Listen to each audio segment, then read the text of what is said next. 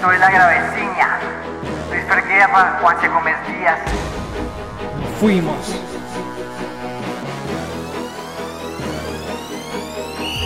Aquí empieza la secuencia, sigue, piensa como Bielsa con conciencia, no influencia de esa fucking prensa mensa. Somos sus poco doctos como en gol rampo, todo soy Paolo, voy al fondo, todo un toro, un gol del gordo.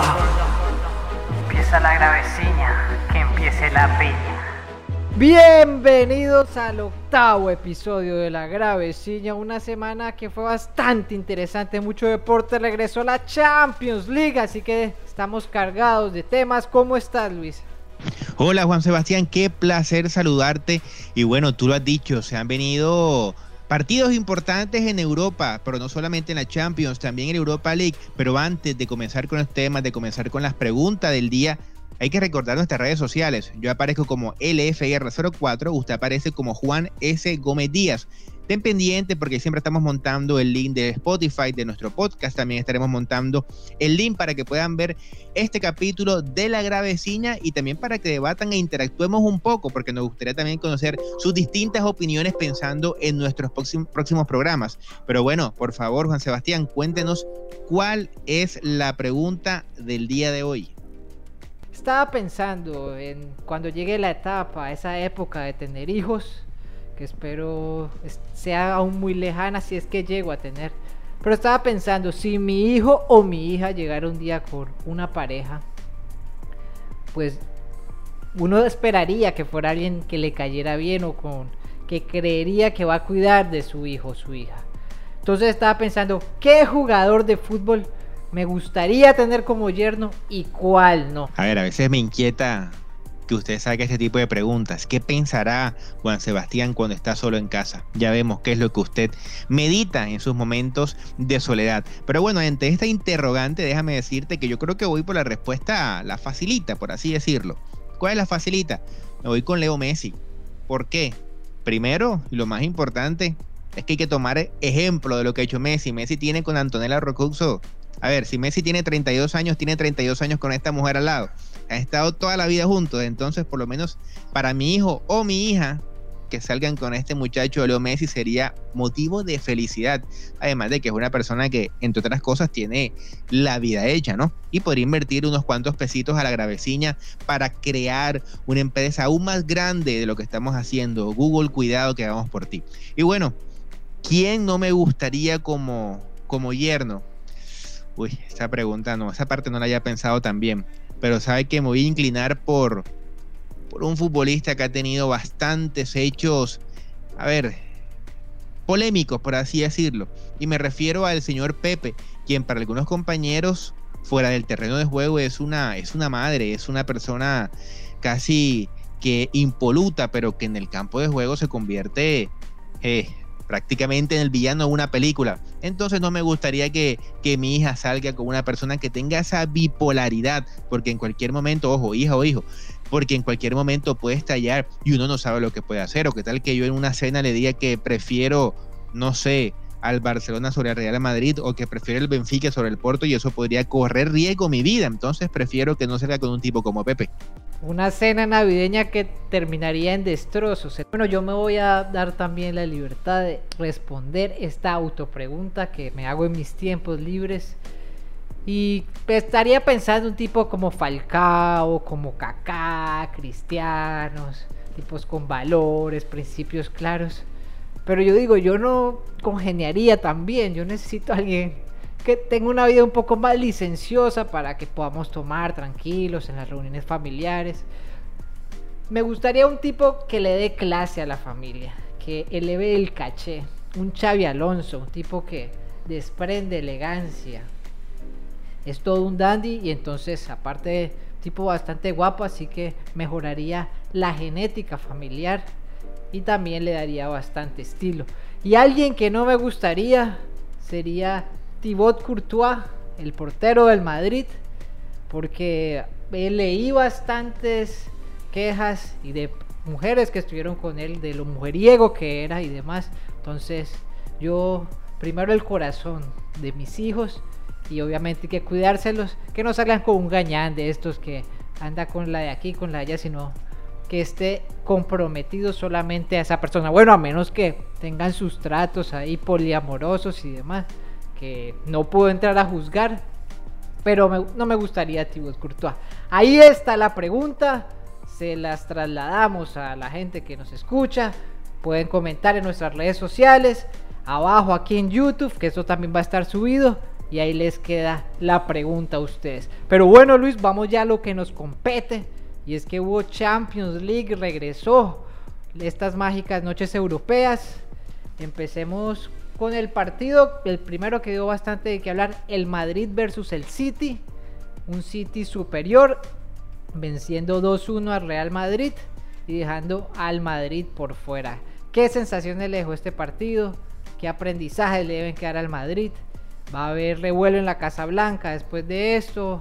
A ver, primero la felicidad de volver a ver la Champions League. Creímos en algún momento de este año tan triste, tan horroroso como lo fue este 2020, que no iba a pasar, pero sí pasó, volvió a la Champions.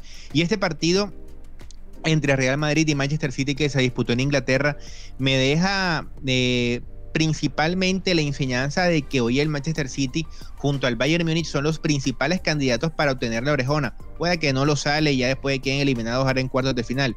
Pero por el fútbol mostrado, creo que Manchester City mereció absolutamente la clasificación, no solo por lo, lo presentado ese día, sábado, sino también por lo hecho en el partido de ida, en febrero, hace mucho tiempo ya porque la serie, recordemos, quedó 4-2. Ganó ambos encuentros 2-1, tanto de visitante como de local. Para mí fue superior. Tácticamente, eh, Guardiola le dio no sé si un repaso, pero sí le dio unas cuantas clasecitas a el señor Zinedine Zidane, que, a ver, nunca encontró la manera de poder marcar a, Phil Foden, que fue prácticamente un 9 falso durante gran parte del primer tiempo. Tampoco pudo el Real Madrid tener esa solución a la presión alta que practicó el equipo del Manchester City, sobre todo con los delanteros eh, Raheem Sterling y Gabriel Jesús, lo cual, por ejemplo, provocó en el primer gol el error de Rafael Barán, porque esa presión de Gabriel Jesús hace que Barán se equivoque en salida. Y después en el segundo tiempo, pues Barán nuevamente regaló un tanto, un día para el olvido para este gran defensor francés que, ojo, muchos me han criticado y me han dicho, bueno, tú que decías que Barán era el mejor de todos, pues me mantengo diciendo que Rafael Barán es el mejor central que tiene Real Madrid, pero tuvo un día desastroso y sin duda alguna si hay algo en que Barán no es mejor que Sergio Ramos es en la actitud. Y la actitud y de pronto ese don de mando que podría darte el español hubiese sido algo que le hubiese aportado al Real Madrid para pensar en una victoria. Pero para mí, justa clasificación del City, sigue vestido de candidato para obtener su primera UEFA Champions League. Y el Real Madrid, ¿qué debe buscar? Jugadores que de verdad pesen para la nómina, porque Eden Hazard, a quien no digo que hay que echar, hay que darle por lo menos un año más de espera, pero Eden Hazard quedó debiendo y el resto de futbolistas son muy jóvenes de los cuales no puedes depender para una temporada de un club tan gigante como el Real Madrid. Y una notica para Zidane, señor Sisu, crack de los cracks, a Fede Valverde no lo dejes en el banco nuevamente. Estoy parcialmente de acuerdo con muchas cosas. Yo creo que estoy de acuerdo en el sentido que en un repaso táctico de Guardiola sí creo que hubo un error grande de Zidane y fue no incluir a Valverde, jugar con cuatro centrocampistas, la forma en que jugó De Bruyne con tanta libertad, tanta comodidad. No le puedes dar tanta libertad a un tipo como De Bruyne porque te va a manejar la media cancha, te va a manejar todo el partido. Vemos el Madrid cómo sufrió, eh, cae todo el peso sobre Rafa Barán por dos errores infantiles, garrafales, pero hay que decirlo también, Thibaut Courtois le tira un pase bastante comprometido en el primer gol, está un poco acorralado, llega Gabriel de Jesús a presionar, que termina culminando con el gol de Sterling, el segundo gol es imperdonable, el peor día de su vida, ley de Murphy en su máximo esplendor, pero creo que le va a pasar solo una vez en la vida, de ahí va a aprender porque talento tiene y seguramente va a seguir muchos años en la defensa de Real Madrid. Eso sí, el Madrid tiene que, que buscar soluciones. No las encontró en este partido. Hazard, que se le trajo para este tipo de partidos, será el momento en el que dijera aquí estoy. Este 7 que llevo en la espalda no me pesa. Me puedo llevar este equipo a los hombros y lograr sacarlo campeón de la Champions, pero no ha aparecido de ninguna manera. El Madrid no supo aprovechar algunas debilidades que tal vez tuvo el City durante el partido. Digamos, Cancelo, aunque empezó bien jugando allá por zona izquierda dejó bastante que desear también. Rodrigo en algunas ocasiones fue muy superior. Le, digamos en el primer gol se ve que lo termina dejando en el camino por un caño y que termina con el centro a Benzema. Benzema creo que fue lo mejor del Madrid con Courtois. Pero realmente el Madrid tiene que replantearse muchas cosas y también fichar porque ya ese equipo se ve algo agotado también. Modric, yo creo que ya sus mejores años pasaron, aunque en el partido no sea Milano.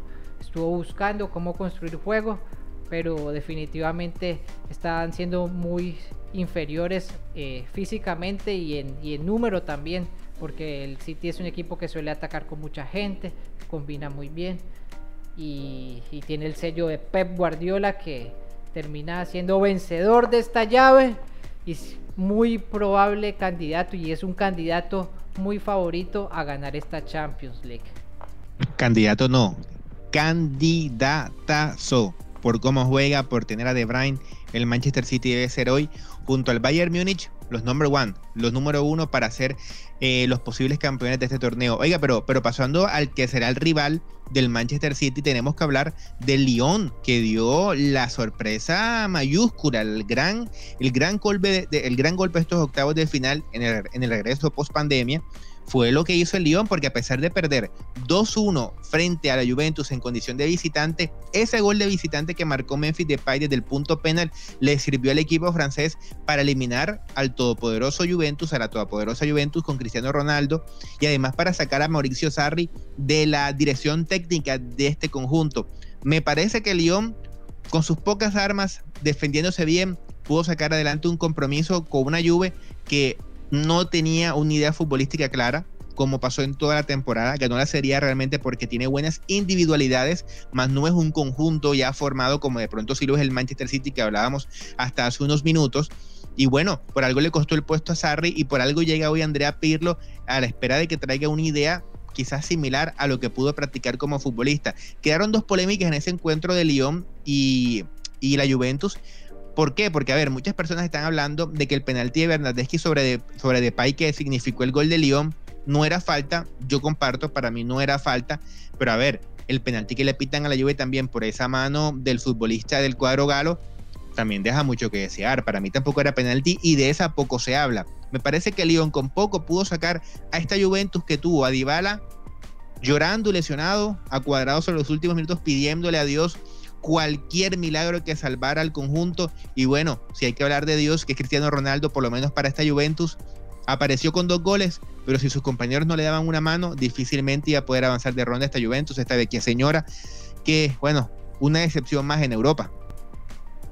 Sí, decepcionante eh, su labor en Europa. Cristiano Ronaldo definitivamente le hizo falta el equipo, él solo no puede, y aunque lo intentó, qué falta le hizo ese equipo como el Madrid de antaño, estoy un poco nostálgico con eso. De igual manera que falta le hizo al Madrid Cristiano. Pero creo que el Lyon es un justo, un justo ganador de esta serie. Seguramente le va a hacer un buen partido al City. Tiene una nómina para competirle. No sé si para ganarle, pero por lo menos le puede buscar hacer el partido. Y bueno, ¿y cómo ve ese fichaje de Andrea Pirlo a la Juventus. Yo escuchaba a Guya y creo que dijo algo que me parece, dijo, se me hace sensato que hayan sacado a Sarli, pero se me hace una locura que contraten a Andrea Pirlo porque aún no, no demuestra nada. Que para mí pues es una apuesta a nivel fútbol que creo que puede resultar muy bien. Pero ojo, no hemos visto nunca un equipo de Pirlo tampoco. El único entrenador de élite entre comillas, que estaba libre, se llama Mauricio Pochettino, que no sé qué está esperando, pero a toda propuesta que le llega parece que no, no le termina de gustar. La Juventus tomó un riesgo, es cierto, dirigir o poner a dirigir a Andrea Pirlo a un equipo tan importante como la Vecchia Señora no es fácil, pero a ver, yo te, yo te pongo esto sobre la mesa. Andrea Pirlo como futbolista, recontra mega crack. Eso no lo podemos discutir campeón del mundo, campeón de Champions, brilló en el Milan, brilló en la propia Juventus, un jugador de alta calidad, quizás de lo que más vamos a recordar en esta generación de los años 2000. De eso no tenemos duda alguna, creo. Ahora, partamos de algo. Yo soy Cristiano Ronaldo, con los músculos que tengo, igualito Cristiano. Y yo estoy en el camerino. Y a mí me llega Sarri, que no ha ganado nada en su vida, porque sinceramente no ha ganado nada importante más allá de una Europa League, porque con la Juventus fue que ganó la primera serie italiana. Y Sarri me dice que tengo que hacer esto y lo otro, de pronto lo hago. Pero a ver, yo estoy por encima de Sarri, yo soy la figura del equipo. Pero si te llega un Andrea Pirlo, que ya repasamos la hoja de vida brevemente, y me dice, Cristiano, necesito que hoy me hagas toda la banda y me corras los 90 minutos a X o Y jugador. Créame que yo como Cristiano Ronaldo lo tomo de mejor manera, porque me lo está diciendo Andrea Pirlo. Es de pronto lo mismo que pasó cuando llegó Zidane al Real Madrid, cuando llegó Guardiola al Barcelona. Son jugadores que fueron de élite y que para un jugador de pronto es más importante recibir un mensaje de parte de estos dos que un técnico como Sarri, que sí, es muy bonachón, muy buena gente, que usted, por cierto, Juan Sebastián lo saludó después de haber contado su, su dramática historia aquí en la Gravecina, la dramática historia de Mauricio Sarri, cómo llegó a ser entrenador de fútbol. Pero no es lo mismo, no es las mismas charreteras. Pirlo tiene, sin ser técnico aún, por nombre propio, tiene algo más que Sarri. No sé si opinas lo mismo. Estoy parcialmente de acuerdo. En realidad sí creo que fui yo el que lo saló después de esa nota inspiradora para buscar motivar y ser un coach de éxito de la gente que nos escucha. Pero yo creo que no se puede ser tan tan simple en decir, está bien, Pirlo tiene la credibilidad futbolística, la autoridad para exigirle a Cristiano Ronaldo y que sea más receptivo a cualquier orden que le da porque es Andrea Pirlo. Pero también hay muchos otros factores, digamos, puede ser que no le corran a Sarri o tal vez porque la idea de juego la forma en que la comunica no es totalmente comprendida y por tanto no puede ser ejecutada cabalmente por los jugadores. Son, pueden ser varios factores que, que, pueden influir no solo la autoridad y que también se puede encontrar con, con diferentes cosas. También ver el sistema de juego. Hay técnicos que tienen un sistema de juego como muy claro, pero tal vez los jugadores que tienen no, no pueden cumplir esos roles que él quiere y los está forzando y demás. Algo que me gusta de Bielsa, que creo que vamos a hablar de Bielsa en todos los capítulos, pero él siempre busca más que eh, implantar un modelo que tenga siempre esquematizado, siempre mira cuáles son las, las habilidades, los pros, los contras que tiene cada jugador y buscar desarrollar el planteamiento táctico en base a que le puedan rendir de la mejor forma. Entonces pueden ser muchos factores. Sí creo, tengo la intuición o la premonición que seguramente me voy a equivocar, pero que a Pirlo le va a ir muy bien Creo que es un tipo muy inteligente, lo demostraba en el campo de juego, cómo se posicionaba, cómo construía juego, era un arquitecto totalmente. O sea que si, si logra implantar de eso como técnico lo que imprimía como jugador, vamos a tener muy buenos equipos que van a jugar muy bien. Ojalá lo logre. Eh, entonces yo creo que estamos parcialmente de acuerdo, solo que creo que no hay que denigrar a Sarli para exaltar a, a don Andrea Pirlo. Y bueno, Luis, sigamos con la Champions porque hubieron más partidos. El Barça Nápoles lo vio. Estuvimos aquí transmitiendo en la graveciña. ¿Qué le pareció? Bueno, señor, Barça Napoli me parece que esperaba mucho más del conjunto italiano. Creía que el Napoli iba a ser un equipo un poco más serio en el campo de juego. Y salvo aquella primera opción que tuvo de Dries Mertens que pegó en la parte eh, externa del arco que custodiaba Marc André Ter Stegen por el Barcelona, fue poco lo que pudo brindar el conjunto italiano en este compromiso que se disputó en el estadio Camp Nou. Fue un equipo en algún momento timorato, que tuvo que esperar el primer golpe para intentar salir a ciencia cierta, buscar un gol que lo pudiera poner en partido, que por lo menos empatara la serie, dejó espacios nuevamente, vino el gol de Messi, una acción fantástica que solamente un jugador del estilo de la pulga lo puede hacer, y después llega el tercer tanto, también un regalo de Koulibaly por una falta penal donde Messi fue más vivo que el defensor senegalés, y este le termina pegando sin intención, pero le termina pegando una patada al delantero argentino que termina después convirtiendo en penal Luis Suárez. A ver, un partido donde no hubo competencia, donde el Barcelona creo que hasta reguló en el segundo tiempo, porque el Napoli, a ver, me parece que Gattuso no le lleva del todo bien el partido, porque si nos damos cuenta, cuando entró Arcadius Milik a este compromiso, que fueron pocos minutos, poquito menos de 15, se vio un poco más en la ofensiva del equipo. Incluso hubo un centro que Mili convirtió en gol, pero fue decretado como fuera de lugar por parte del, del cuerpo arbitral de este compromiso. Además que también Irving Lozano vio pocos minutos. Me parece que Gatuso no leyó este partido como era y el Napoli no fue competencia por un Barcelona que sin ser una maravilla, sin ser todavía creo que el equipo que uno espera sea el Fútbol Club Barcelona, pasó tranquilamente a la siguiente ronda donde ahora sí le va a tocar un rival de peso, un rival que yo creo que es de los grandes favoritos para llevarse el título. Sí, yo creo que la va a ver bastante complicada con el Bayern. Aunque si Messi se inspira ese día, como lo hizo con el Napoli, porque en realidad el Barça no es que haya sido muy superior al, Napoli. Definitivamente si hubo goles. El primero fue un tiro de esquina, gol del Englet. El segundo, una genialidad de Messi que deja tres hombres en el camino y anota. Y el tercero igualmente un error que, eh, que Messi logra interceptar un balón del cual iba a patear Koulibaly, termina ocasionando la falta y ahí el gol. Entonces, aunque creo que se vio mejor el Barça que en muchos partidos, lo de De Jong creo que ha sido el mejor partido de De Jong que por lo menos yo le he visto en mucho tiempo en el Barcelona. Griezmann no fue ese jugador desequilibrante ni muy decisivo. El decisivo en este caso fue Messi. Suárez ya como lo hemos venido diciendo, creo que ya pasó su mejor época en el Barcelona. Y defensivamente estuvo bien el Barcelona, estuvieron bien concentrados. El Napoli intentó por lo menos en el segundo tiempo, ya cuando metió al Chucky Lozano, a Milik, eh, a Lobotka, trató como de tener un, mejor juego y, echar la carne en el asador, pero nunca pudo eh, acabar con el equipo del Barcelona, que yo creo que va a sufrir bastante contra el Bayern que le metió 4 al Chelsea y es otro de los firmes candidatos, candidatazos a ganarte esta Champions o no.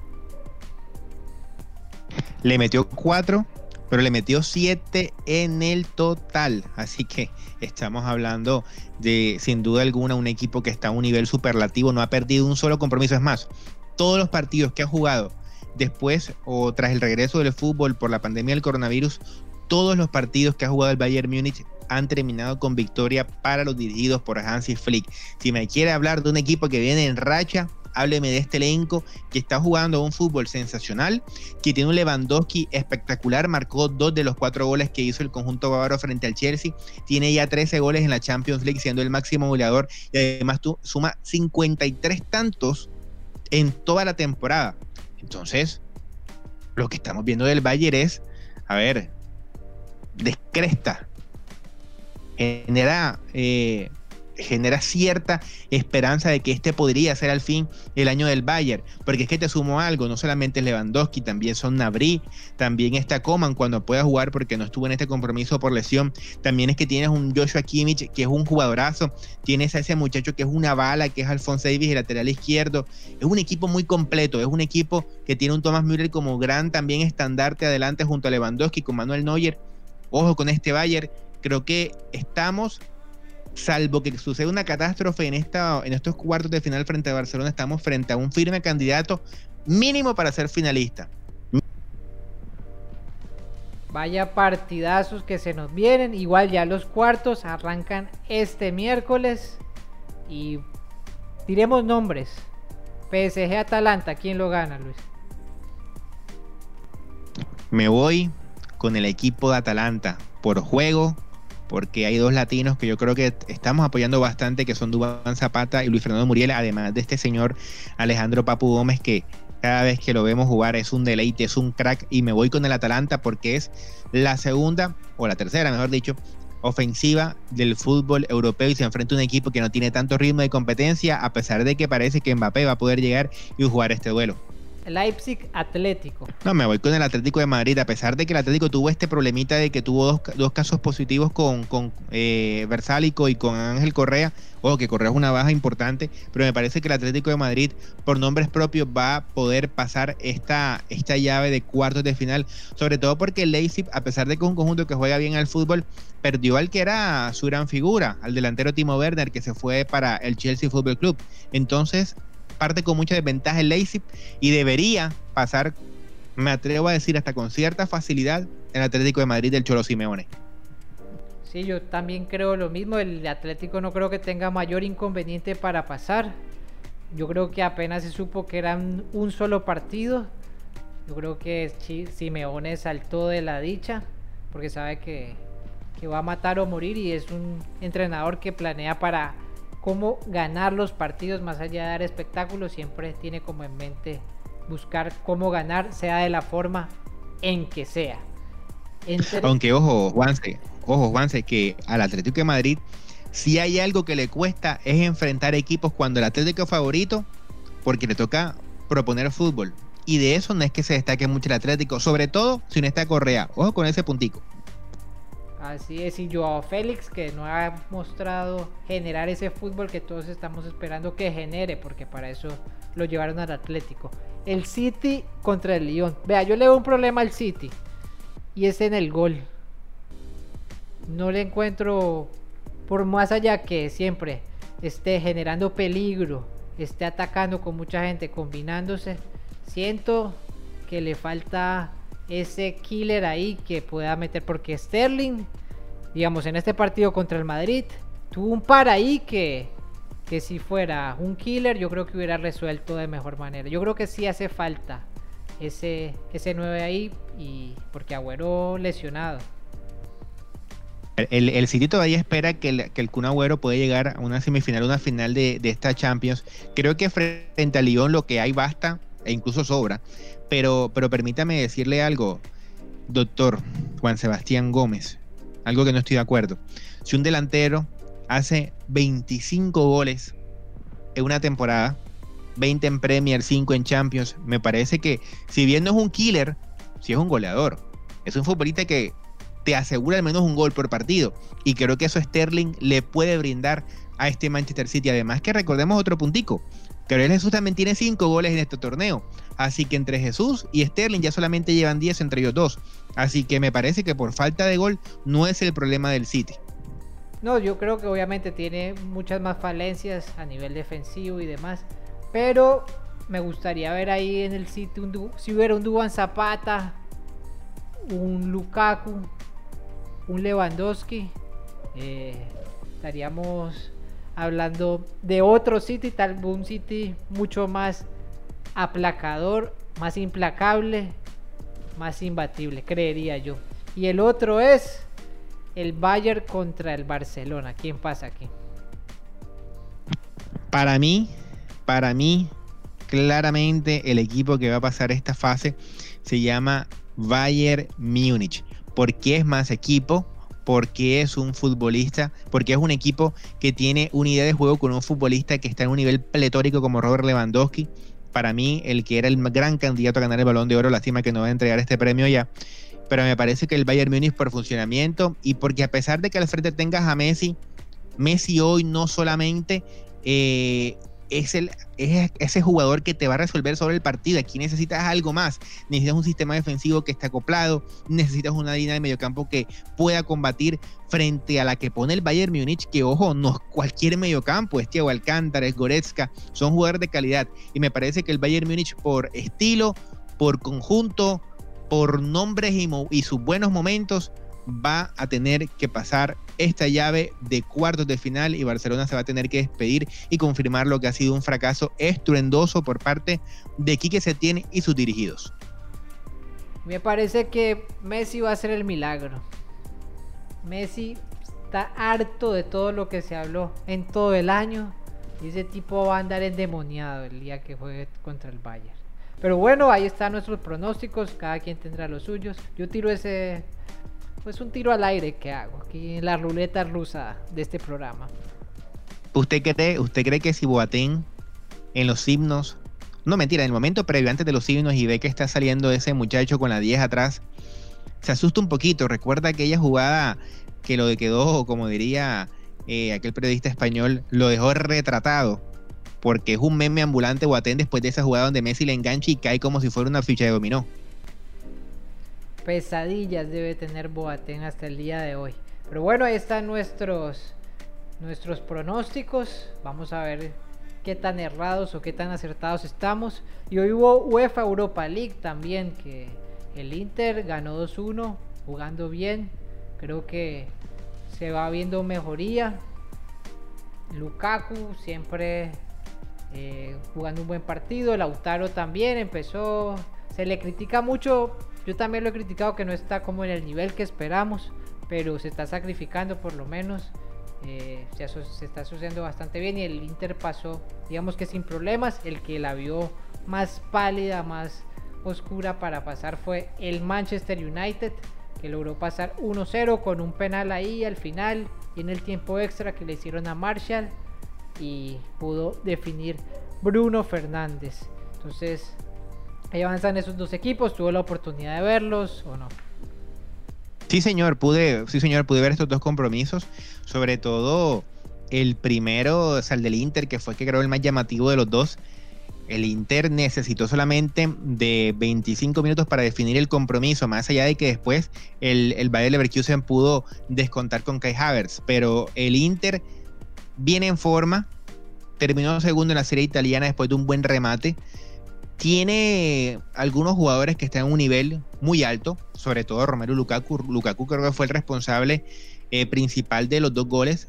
En el primero porque es el que sostiene el balón y a pesar de que su remate fue eh, despejado por la defensa y el rebote le quedó a, a Nicolo Varela para, poder anotar. Y en el segundo, casi en la misma acción, sosteniendo la pelota de espalda, saca el espacio, remata y marca el segundo tanto. Lukaku está a un nivel superlativo. Y si Lautaro Martínez llega a demostrar nuevamente el nivel que tenía antes de la pandemia, creo que el Inter parte junto al Manchester como los grandes favoritos para avanzar, aunque ojo, este Manchester de hoy, a pesar de que llegó constantemente el arco del Copenhague y también teniendo en cuenta que los primeros minutos del compromiso no fueron del todo positivos para el conjunto de Solskjaer, el Manchester llamativo que haya necesitado una prórroga para poder eliminar un conjunto que yo lo llamo débil, porque para mí el Copenhague es un equipo débil. Necesitó un penalti y la prórroga para poder pasar. Entonces, de pronto no está tan bien este Manchester. De pronto esa gasolina que lo llevó a semifinales de, FA Cup, que lo llevó a tener ese, ese buen momento en la Premier, ya se ha acabado. Esperemos a ver qué pasa con el conjunto de Solskjaer porque se está jugando la temporada en, en este torneo. Si es necesario que la gane, igual yo creo que Conte también me gustaría ver esa final Inter-Manchester, por lo menos ya son equipos celebérrimos de renombre que tal vez no están en las épocas de antaño que añorábamos antes, como el United de Ferguson o el Inter de Mourinho, ese último que muchos criticaron porque parqueaban siempre el bus antes de cada partido ahí en la cancha. Pero una buena final sería para rememorar esos grandes tiempos y que sea el reinicio, el revuelo del ave fénix que se levanta de estos dos equipos, de estos dos grandes europeos. Y bueno Luis, no sé si hay noticias rosa el día de hoy ahí para ir a buscar mi, mi outfit de la red. Sí, señor. Mire, usted sabe que yo siempre tengo noticia rosa, sin embargo, hoy no va a ser noticia, sino que va a ser más bien una historia. Una historia de uno de los basquetbolistas más famosos, más importantes que ha tenido la NBA, que seguramente es uno de sus grandes ídolos de vida por su filosofía. Me refiero al siempre polémico Dennis Rodman, ¿lo recuerda? Claro, claro, amigo mío y de Kim Jong-un. Está bien, perfecto. Bueno, mi señor, mire, le voy a relatar esta historia. Entre comillas, dice Dennis Rodman. Está en una fiesta, fiesta, fiesta, bebe, fiesta, y tú ya sabes, yo y mi chica acabamos en una cama king size, es decir, tamaño rey, dentro del barco. Ella le encanta tener sexo, me dijo que quería intentar algo nuevo, que fuera corriendo y saltara sobre ella. Así que yo corrí, corrí y corrí y salté. Y literalmente se rompió. ¿Qué se rompió? El pene de este señor. Había sangre por todas partes. Ella se puso pálida, se puso a gritar. Dios mío, ha muerto, yo lo maté pero yo traté de calmarla. No, cariño, me roto el pene. Una, histórica, una historia fantástica de aquellas que solamente cuenta Dennis Rodman y que seguramente, así como cuando yo lo leí la primera vez, usted habrá reaccionado de la misma manera, tocándose sus partes íntimas, porque se imaginó el dolor que debió tener este pobre ser humano después de este hecho tan doloroso, tan cruel para su dignidad. F, F por el pene de Rodman, se volvió un poco erótica esta sección en estos momentos ya pasamos de ser la red a estar con Flavia dos Santos. Uy, ¿cómo, cómo va a ser, por favor? bueno, pero interesante noticia, dolorosa. y Denis Rodman, que siempre ha sido un tipo bastante polémico. Y también tenemos el recomendado, quiero recomendar un documental que acaban de subir a Netflix llamado El Incomprendido sobre un delantero que tal vez usted conoce, me imagino que lo conoce, se llama Nicolás Anelka, un jugador francés. El Puma. Ese mismo habla bastante de todos los revuelos y toda la polémica que siempre hubo en torno a su carrera. Él narra desde sus primeros años, siempre fue contra, siempre yendo contracorriente, siempre siendo bastante obstinado. También él hace la autocrítica que muchas veces se victimizó en muchas situaciones y se veía él mismo como víctima, entonces eso le, impidió tal vez eh, desarrollar todo su potencial o tener esa trayectoria, esa carrera que, que han tenido otros atletas, pero siempre tipo del que da mucho de qué hablar. También se ve mucho ese, esa tergiversación periodística para en busca de, de vender periódicos que hubo en la época, con la eliminación de Francia, cómo inventaban palabras que, que decía, ponían palabras en la boca y que al final la ley decía que eso estaba bajo la libertad de expresión, pero a pesar de que está bien, no, no es que sean afirmaciones súper graves, pero te pueden terminar en un linchamiento mediático, público, así que hay mucho, mucha tela de donde cortar ahí, muchas cosas de las cuales se puede aprender y entender, porque la vida de este crack, que siempre, para mí, siempre respondió en la mayoría de equipos en los que jugó, se le puede cuestionar mucho, pero siempre metió goles, nunca dejó de meter goles, por lo menos, o hacer presencia. Para mí, para mí, brevemente, porque la verdad que no, no he podido ver el documental, pero lo voy a ver. Lo voy a ver porque me gustó esta recomendación. Pero, pero a ver, yo creo que Anelka sí quedó viendo su carrera. Por lo menos para mí, el gran Anelka solamente duró dos o tres años que fue el del Chelsea, porque en el Paris Saint Germain apenas estaba saliendo, en el Real Madrid, pues nunca brilló. Estuvo ahí, pero nunca brilló. En el Liverpool le fue medianamente bien, pero no logró concretar esa estadía en el elenco. En Arsenal también le fue medianamente bien, pero no logró quedarse porque, a ver, tiene en competencia un tal Titi Henry. En la Juve no le fue bien. Comenzó a resurgir un poco su carrera cuando fue al Bolton, porque en el City también tuvo un paso más o menos mediocre. Entonces, a ver, creo que creo que Anelka quedó viendo su carrera. Me parece que era me parece que era un futbolista con un talento para mucho más. Pero bueno, sería interesante ver cuál es su versión de los hechos, porque su carrera no, por lo menos para mí, despegó de la manera que debió hacerlo. Y nada, Luis, creo que este ha sido el capítulo por el día de hoy. Se vienen partidos de Champions, que seguramente vamos a estar ahí transmitiendo en nuestro canal de Twitch y de YouTube, así que pendientes ahí de nuestras redes.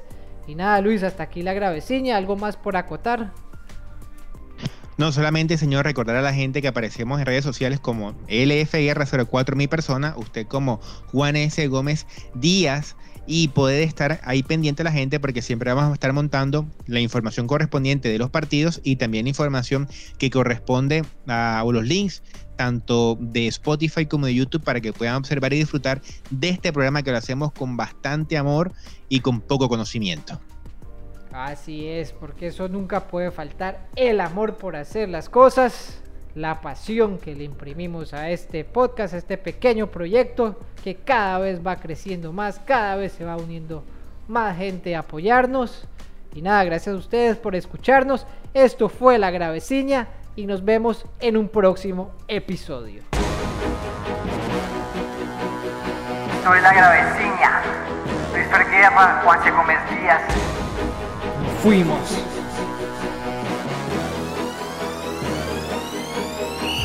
Aquí empieza la secuencia, sigue, piensa como Bielsa con conciencia, no influencia de esa fucking prensa mensa. Somos sus poco doctos como en gol rampo, todo soy Paolo, voy al fondo, todo un toro, un gol del gordo. Empieza la graveciña, que empiece la piña.